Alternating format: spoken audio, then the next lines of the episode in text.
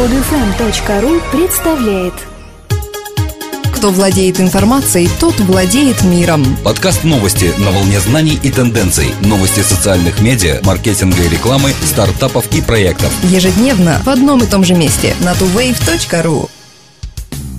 Здравствуйте! Сегодня 21 июня 2012 года. Самый длинный день в этом году. А в студии, как обычно, мы, Елена и Дмитрий.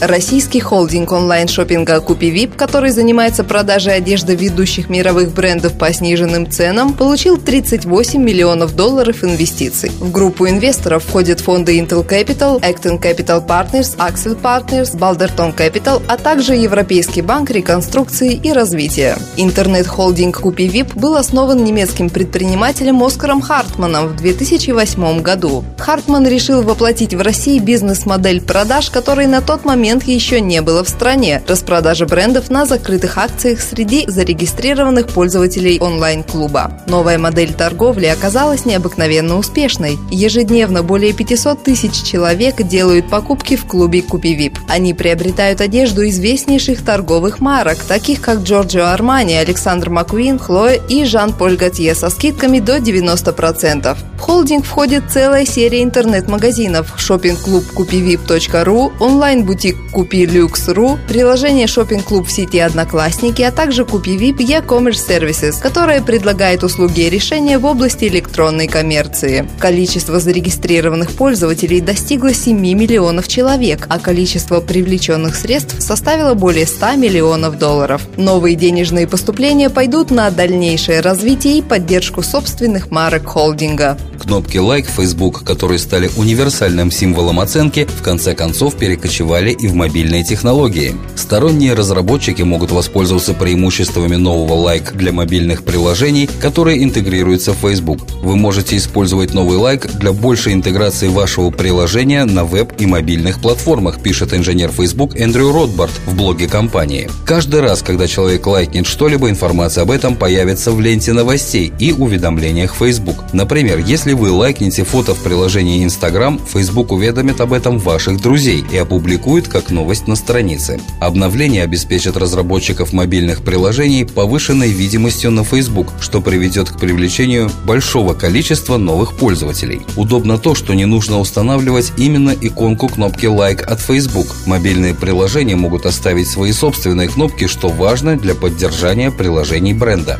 Pinterest объявил о том, что в сервисе будет уделяться еще больше внимания указанию происхождения публикуемых изображений. Ищете ли вы классный новый стол на кухню, готовите особое блюдо или планируете отпуск? Знание источника увиденного вами изображения, где вы можете узнать о нем больше или купить то, что изображено на картинке, может сделать Pinterest по-настоящему полезным для вас. Контент из крупнейших сообществ, посвященных изображениям и видео, Flickr, YouTube, Behance и Vimeo, автоматически помечается указание созданием оригинального сайта с мая этого года. А теперь компания расширила список таких источников, включив в него фотосервис 500 Pix, торговую площадку винтажных и сделанных вручную вещей Etsy, видеосервис Kickstarter, сервис презентации SlideShare, платформу для распространения звуковой информации SoundCloud. Информация об авторстве и происхождении автоматически собирается из источников и отражается под описанием пина. Пользователи Pinterest не могут самостоятельно удалять или изменять эти данные. Помимо этого, Pinterest добавил возможность проигрывать видео и звук прямо из пользовательских досок, так что теперь там можно собирать коллекции видеороликов, звуковых файлов и презентаций и использовать их, не покидая сервис.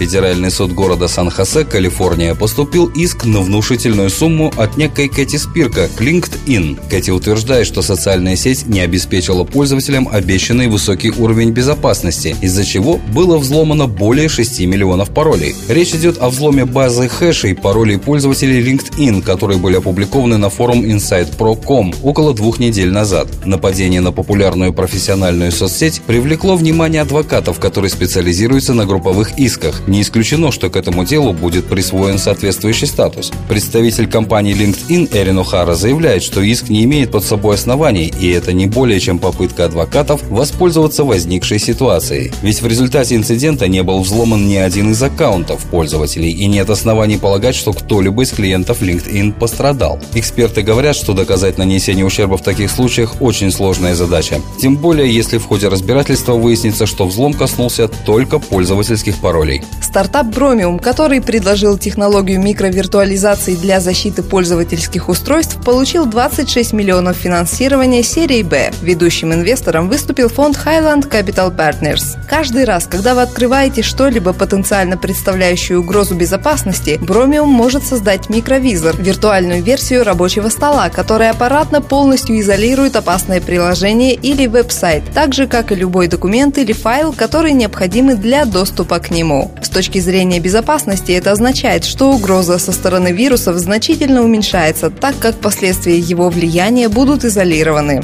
Пользователи при этом продолжают посещать сайты и загружать программное обеспечение, даже не замечая изменений в работе компьютера. Кроме того, Bromium контролирует, чтобы отправленная информация не попала на поддельный сайт, например, в случае отправки банковской информации. К настоящему времени стартап получил в общей сложности 37 миллионов инвестиций. Сервис туристических рекомендаций TripAdvisor запустил в Facebook приложение для гурманов Local Pix. Решив углубиться в нишу ресторанных обзоров и потеснить там Yelp и Foursquare, компания выпустила обновленную версию своего приложения для Facebook Local Pix, которая помогает выбирать рестораны по рекомендациям друзей и местных жителей. TripAdvisor содержит обширную коллекцию ресторанных обзоров и рекомендаций. На основе всех этих данных и работает приложение. Оно охватывает 850 тысяч ресторанов по всему миру, рассортированных по кухням. Пользователи могут указать местоположение и свои вкусовые предпочтения и увидеть, какие заведения наиболее ценятся местными жителями, а какие рекомендовали побывавшие там друзья. Рестораны оцениваются по пятибалльной шкале в звездочках. Пользователи могут оставлять краткие рекомендации или писать обширные обзоры, сохранять заведения в собственных списках, добавлять в закладки для отслеживания отзывов и так далее. Единственное, чего пока не хватает приложению, это возможности выбирать место по ценовому диапазону, а также по диетическим ограничениям.